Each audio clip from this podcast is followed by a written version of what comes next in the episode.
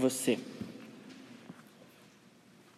Coisas ruins acontecem com todo mundo.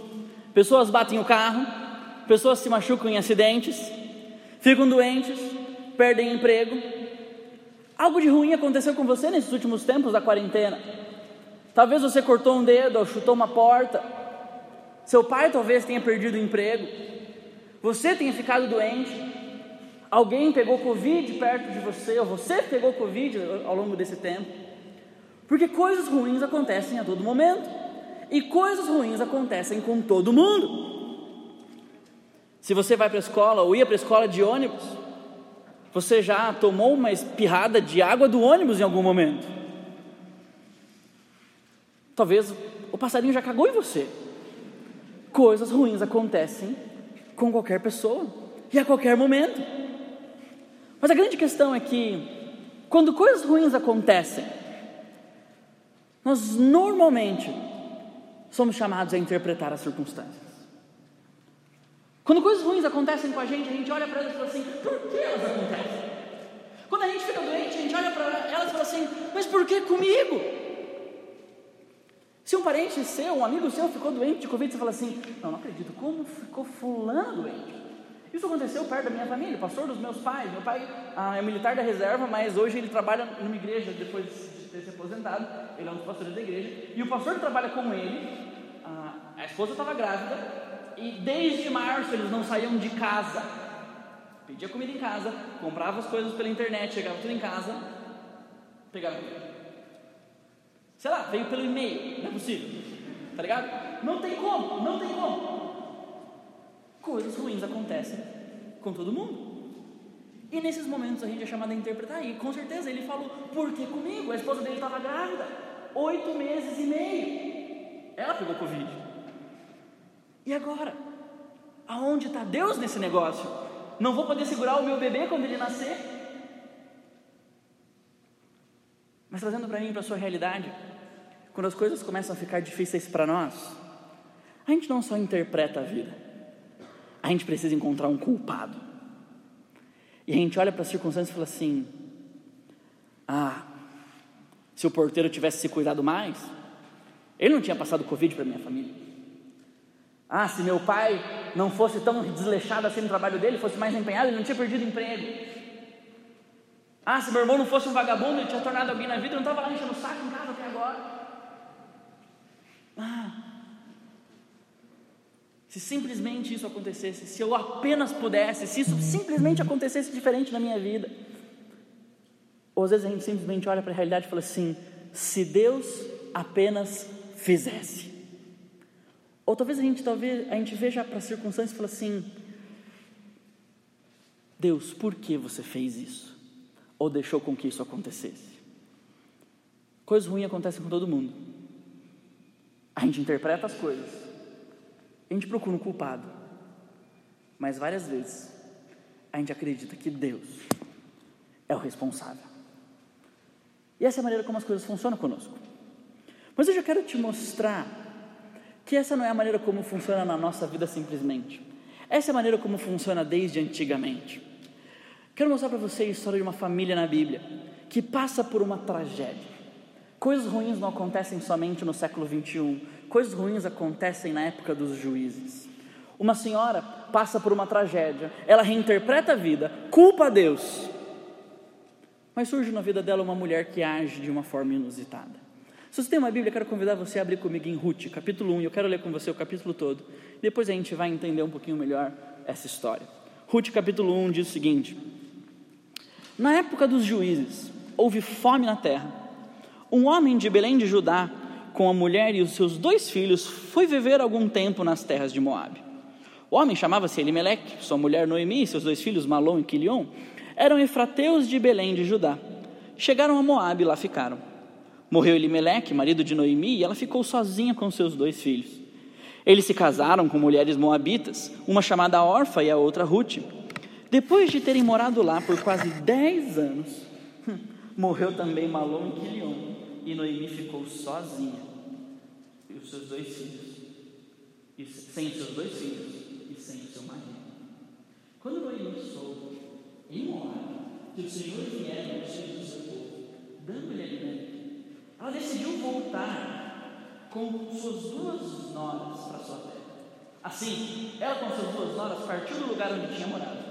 Enquanto voltavam para a terra de Judá, disse-lhe disse a Noemi, Vão, voltem para casa de suas mães, que o Senhor seja leal com vocês, como vocês foram leais com os falecidos e comigo.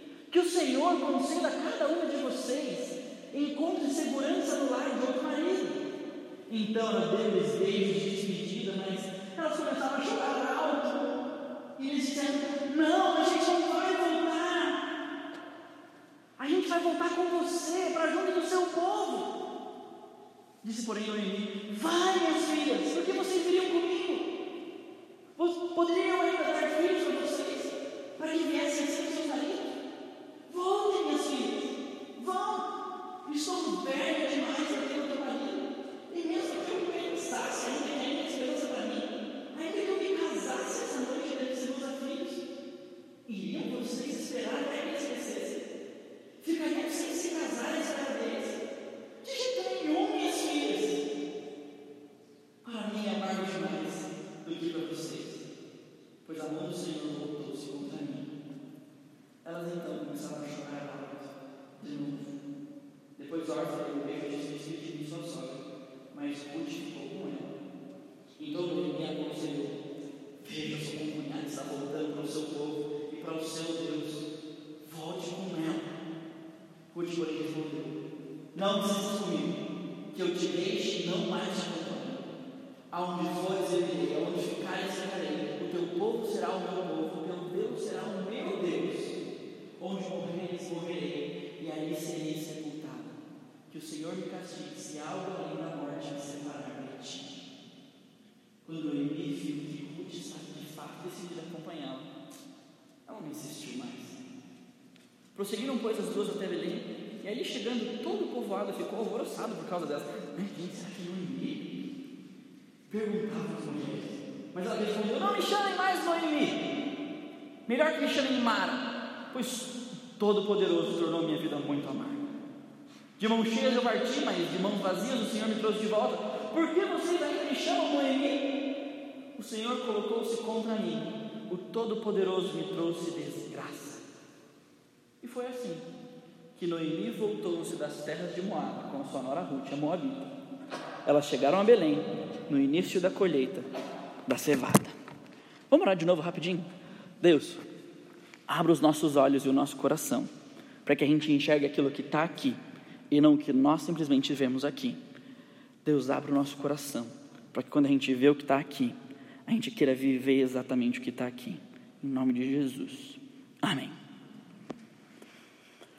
Nossa história começa num lugar, e não só num lugar, mas numa época um tanto quanto intrigante para nós. A nossa, escola, nossa história começa na época dos juízes, nos dias em que julgavam os juízes. A época dos juízes foi uma das épocas mais sombrias da história de Israel, você sabe muito disso.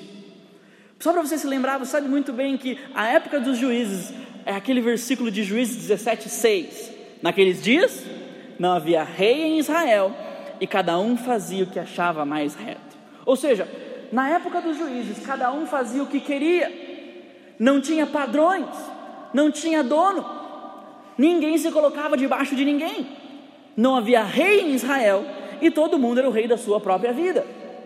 Ninguém era de ninguém, todo mundo era de todo mundo na época dos juízes. Todo mundo pegava todo mundo, todo mundo fazia o que quiser. E é nessa época em que constantemente o povo vivia num ciclo de falhas. A galera peca, eles são disciplinados por Deus, pedem ajuda para Deus, Deus levanta alguém para ajudar eles, libertam eles, eles ficam mais ou menos bonzinhos, aí eles vão lá, se afastam de Deus de novo, Deus vem, liberta eles de novo. É nessa época que a nossa história acontece. E é nessa época que acontece uma fome na terra. Se a gente olhasse para os livros de história, a gente vai ver que real essa fome aconteceu. E no meio dessa fome, alguém decidiu contar para nós, e a gente não sabe quem é essa pessoa, a história de uma família. Um homem de Belém de Judá, com a mulher e seus dois filhos, foi viver por algum tempo nas terras de Moabe. Ele simplesmente decide sair da sua terra, decide sair da onde ele está para resolver o problema da sua família. Ele vê a fome, ele fala assim: fome não é bom. Preciso pôr comida na vida da minha família. Preciso pôr pão na mesa, já que está faltando pão na padaria de Israel. Porque Belém significa exatamente isso: casa de pão. Então, se na padaria de Israel não tem mais pão, preciso buscar pão em outro lugar. Então ele pega a sua família, viaja dali e fala assim: Vamos, família, vamos para outro lugar. Talvez tenha um primo em Moab, talvez tenha alguém naquele lugar que eles conheçam, mas Moab talvez seja um lugar agradável. Ele pega a galera e fala assim: Vamos embora, pessoal, vamos passar um tempo em Moab. Eles não tiram férias em Moab, a história diz que eles ficam 10 anos lá. Mas sair de Belém, na Bíblia, é sempre um mau presságio. Porque a história nos diz que isso aqui acontece quando? Nos tempos dos juízes. Se você olhar para o finalzinho do livro dos juízes, acontece ali duas histórias muito intrigantes. Capítulo 18, 17, 17 18 e o capítulo 19 a 21. Capítulo 17 e 18 tem um levita que ele sai de Belém, ele vai para outra cidade morar com Mica. E quando ele vai morar com Mica, Dá uma olhadinha na história depois e veja o que acontece. Um desastre. Nos capítulos 19 a 21 tem outra história também de outro levita que sai de Belém e agora com uma concubina e ele vai para Gibeá. E quando ele sai de Belém, vai para Gibeá, o que acontece? Desastre. Então parece que sair de Belém por algum motivo é um mau presságio. Se você está em Belém é melhor você ficar em Belém. A tragédia foi anunciada, mas na verdade, a tragédia não foi anunciada, ela é declarada. Porque esse homem, Elimeleque, e sua mulher Noemi, os seus dois filhos, eles ficaram lá em Moab, mas morreu Elimeleque. E também morreram os seus dois filhos. Alguns vão dizer que Deus disciplinou Elimeleque, Malom e Quilion. O texto não diz isso para nós. A história não diz que Deus está punindo Elimeleque, Malom e Quilion. E ele está poupando Noemi. Eu acho que isso é além do que o texto nos conta. Não existia uma proibição sobre sair da terra de Israel para morar em outro lugar na lei. Alguns vão dizer que isso está lá em Deuteronômio capítulo 7, mas talvez essa não seja a melhor forma de ler. Essa é simplesmente uma tragédia da vida. Tragédias acontecem. Eles saíram. Elimeleque morre. Malon e Quilion morrem. E essa mulher fica sozinha. E o texto nos conta que Noemi ficou sozinha, sem os seus dois filhos e o seu marido. Ou seja, ela ficou totalmente sozinha. Ela perdeu a razão da sua existência. Ela perdeu tudo aquilo que podia ser a sua subsistência. Ela perdeu toda e qualquer possibilidade de existência. Quem vai prover pão se não tem pão na casa do pão e não tem pão em Moab? Não tem filho, não tem marido para suprir as necessidades dessa? Quem vai alimentar essa pobre coitada que agora tem mais duas filhas para criar? Mais duas pobres coitadas que não tem INSS, não tem pensão militar para suprir ela também. Ninguém deixou uma bolsa para ela. Não, não tem. Ela está lascada na vida. Só que então, É aí que a gente precisa começar a parar e pensar. Tragédias acontecem e elas podem acontecer com qualquer um. Porque quando a tragédia acontece, elas acontecem com qualquer um, elas sempre nos desestabilizam. E essa mulher perdeu o chão. A gente olha para essa mulher e fala assim: gente, não é crente. Não é crente. Não é possível. Se fosse arminiana, tinha perdido a salvação, pelo que falou. Não é possível. Mas se coloca no lugar dessa mulher. Você está fora da sua terra, sem o seu marido, sem os seus dois filhos, sem dinheiro para pegar um ônibus na rodoviária para voltar, com duas noras que você não sabe se fala a sua língua. Você vai fazer o quê? Agora, volta para o nosso mundo. Isso é o que acontece exatamente comigo, com você constantemente. Tragédias acontecem. E quando tragédias acontecem, isso também nos desestabiliza. Você acorda rico num dia e pobre no outro. Talvez isso tenha acontecido com o pai de qualquer um de vocês aqui. Seu pai acordou rico num dia, pobre no outro. Estava bem na bolsa num dia, mal na bolsa no outro. Estava empregado num dia, desempregado no outro. Isso aconteceu com pessoas da minha igreja, saudáveis num dia, doentes no outro. Sem Covid num dia, internadas no outro. Tragédias acontecem e podem acontecer com qualquer um. Isso acontece com os seus sonhos. Sonhos que talvez foram frustrados pela própria pandemia. Talvez seu vestibular já era. Enem, 6 de janeiro. Marcou. Mas todo mundo vai aceitar a nota do Enem? O que vai ser esse Enem? E a minha faculdade? Será que vai rolar? Tragédias acontecem. Pode acontecer com todo mundo. Talvez elas já aconteceram com você. E você também perdeu o seu chão. Saiba disso. Se algo pode dar errado, se prepare para isso. Não é verdade que se algo pode dar errado, sempre vai dar errado. Mas se algo pode dar errado, esteja preparado para enfrentar o que pode dar errado. Você vai ter que agir a respeito se algo der errado. Mas, saiba que nem sempre aquilo que dá errado termina errado. Porque às vezes pessoas fazem coisas inimagináveis. E o versículo 6 diz para nós o seguinte: Quando Noemi soube, em Moabe, que o Senhor viera em auxílio do seu povo, dando-lhe alimento, ela decidiu voltar com suas duas noras para sua terra. Eis que não só alguém fez algo inimaginável, o próprio Deus fez algo inimaginável. Deus agiu pelo seu povo. Deus supriu as necessidades pelo seu povo. Deus agora decidiu mais uma vez rasgar a história, fazer o que ele faz ao longo de todo o Antigo Testamento. O povo está passando por um problema, ele vem e intervém, e então quando ele chega, ele fala assim: Vocês estão com um problema, chegou o Salvador dos seus problemas, é fome que vocês têm, se alimentem. E ele vem e traz comida, ele reestabelece a prateleira da padaria de Israel, ele reaquece os fornos e volta a ter comida.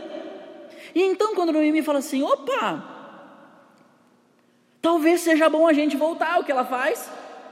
Conversa com umas vizinhas lá em Moab e fala assim: ei, estou precisando pegar um ônibus lá para o Nordeste, preciso voltar. Tentei a vida aqui em São Paulo, não deu certo. Podemos alguém me emprestar uma graninha? Ela consegue, vai para o Tietê de Moab, pega um busão, passa uns 4, 5 dias até Ceará, chegou no Ceará, faz o quê? Desce, Belém. Belém de Judá. Quando ela pisa em Belém, ela desce de Belém de Judá. A mulher já começa a olhar assim. Quê? Noemi? Noemi? Será mesmo Noemi? Imagina, ela devia ter roupas mais legais, ela estava em São Paulo. Ela devia ter um celular, ela estava em São Paulo. São Paulo de Moab. Ela era outra pessoa, ela foi ganhar vida. Ela saiu da vila. Só que talvez a aparência de Noemi assuste. Porque a maneira como essas mulheres olham para ela é uma cara de espanto. Só que antes dela descer, aconteceu algo no busão. Elas estão ali entre. É que assim, né, para quem é de São Paulo, passou do Rio de Janeiro é tudo Bahia, né? Mas elas estão ali entre Rio de Janeiro e Bahia e uma vira para outra e Noemi vira para Orfa e Ruth e elas estão ali nesse ônibus tem três banquinhos igual avião. Ela vira fala assim, meninas, desce aqui no Espírito Santo de Israel, pega o próximo ônibus e volta. Não vai comigo até até Belém. O que vocês vão fazer em Belém? Vai casar com quem? Não tem o que vocês fazerem lá. Eu estou velha, não vou casar de novo, vou ter outro filho. Lembra aquela lei? Ah, se ela tivesse outro filho, podia casar com ela, podia dar uma, uma herança para ela e tudo mais. Ela não, não tem condições, então ela manda eles de volta. E pelo menos, ó, uma, duas, três, quatro, cinco, seis, sete, oito, nove vezes ela fala: volta, volta, volta, volta. E elas dizem: não vou voltar, vai voltar, vai voltar, não vai voltar. E elas ficam nesse dilema: volta, não volta, volta, não volta, volta, não volta. E ela tem horas que ela manda elas voltarem. Os verbos são exatamente esses. Ela diz: Meninas, voltem. E elas dizem: Não volto. Ela fala: Volta, garota. E ela: A gente vai com você. E aí então, uma das meninas falou assim: Ah, tá bom, eu vou. Parece que cai a ficha, ela falou assim: Cara, o que eu vou fazer naquela vila, velho? Sou nova, sou bonita, tenho condições de casar com alguém. Ela pega e fala assim: Não, eu vou embora.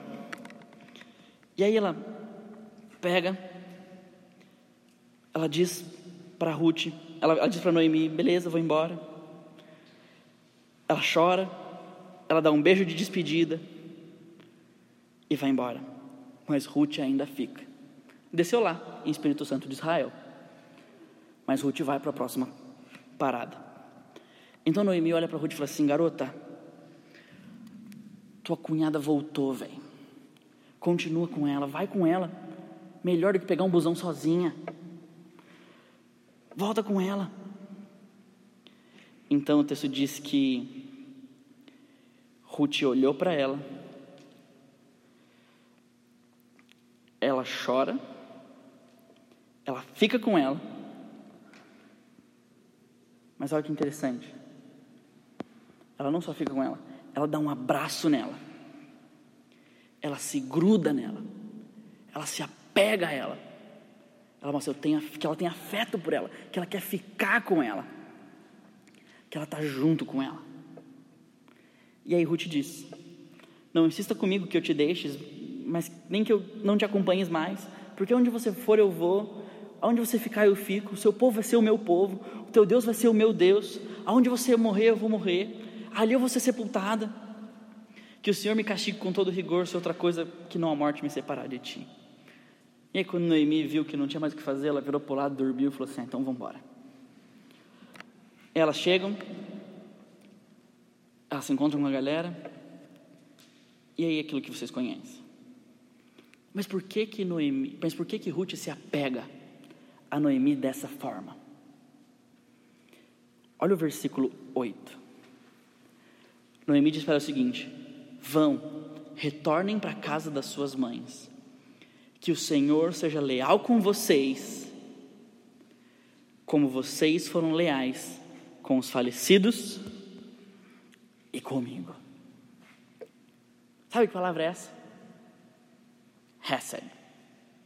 Amor leal. Noemi olha para essas meninas e fala assim: Vá embora. E que Deus seja comprometido com vocês, em amar e cuidar de vocês, que nem não tem condições de cuidar de vocês mesmas. Da mesma forma como vocês se comprometeram a me amar no meu momento de dificuldade e se comprometeram a cuidar de mim quando eu não tinha condições de cuidar de mim mesma. Isso é Hesed. Um amor leal, uma disposição interna que resulta numa ação externa de abnegação, de serviço ao próximo, de demonstrar compromisso por alguém que é incapaz de ajudar a si mesma. Ruth faz o que faz, porque ela ama do jeito que ela ama. E Noemi vira para Ruth e fala assim: Que Deus te ame da maneira como você me ama. E é por isso que Ruth fica do jeito que ela fica, porque ela ama do jeito que ela ama. Você está vendo o que está acontecendo aqui? Você consegue enxergar o que Deus está fazendo? É na tragédia, na dor, que Deus demonstra a sua graça por aqueles que precisam. Você consegue ver isso aqui? Sabe como é que ele faz isso? Ele faz isso em primeiro lugar quando ele intervém na história. Como que ele fez isso em primeiro lugar? Ele acabou com a fome. Tinha fome, ele vem, rasga a história e acaba com a fome. Como que ele faz isso na nossa vida? Ele faz milagres. Ele acaba com as fomes na nossa vida também. Ele faz milagre no hospital também. Ele cura a gente até hoje. Ele traz comida para a gente que não tem comida. Ele cura a gente onde não tem cura. Ele faz o inimaginável até hoje, mas ele faz também aquilo que Parece o acaso, mas não é o acaso. Ele dá o remédio certo para a pessoa certa. Ele usa o médico certo no lugar certo. Ele abre a porta de emprego na hora certa. Deus faz o inimaginável e o comum. Porque Deus não precisa agir no extraordinário para ser ação de Deus. Às vezes a gente acha que Deus tem que fazer tudo piscar e explodir para ser ação de Deus. Deus pode trazer fome em Israel, fazendo crescer trigo numa plantação de seis meses. Mas Deus pode fazer crescer trigo em Israel da noite para o dia. Ele faz assim com a nossa vida também. É o que ele faz em Israel, é o que ele faz em Belém, é o que ele faz com Orfa, Ruth e Noemi. Sabe qual outra forma que Deus demonstra a sua graça por aqueles que são necessitados? Ele faz isso por meio da vida de pessoas. Ele usa Ruth. Como que ele usa Ruth? Ele traz alguém para a vida dessa mulher sofredora, alguém estrangeira, alguém que não tem compromisso nenhum com esse Deus de Israel, para amar essa mulher como Deus ama. Sabe quem é o principal sujeito quando Hesed tem um sentido verbal na Bíblia? Yahweh, nos Salmos. Que a tua misericórdia, Senhor, me acompanhe. O Senhor é o Deus de misericórdia e verdade. Já viu esses versículos na Bíblia? Ruth é descrita como uma palavra que descreve o próprio Deus. Ela ama Noemi como Deus ama. Ela conforta Noemi como Deus conforta. Isso acontece comigo com você também. Quando a gente está sofrendo, quando a gente está no buraco, quando a gente está com problema, Deus levanta pessoas na minha e na sua vida também. Ele coloca gente do nosso lado, gente que a gente precisa. Ele levanta gente para cuidar do nosso choro, para ser o ombro que a gente precisa. Ele abre o coração de alguém para conectar com o nosso coração. É nessa forma que a a gente é consolado, que a gente é confortado também. Lembra que Jesus disse que um dos principais mandamentos é amar a Deus e amar o próximo?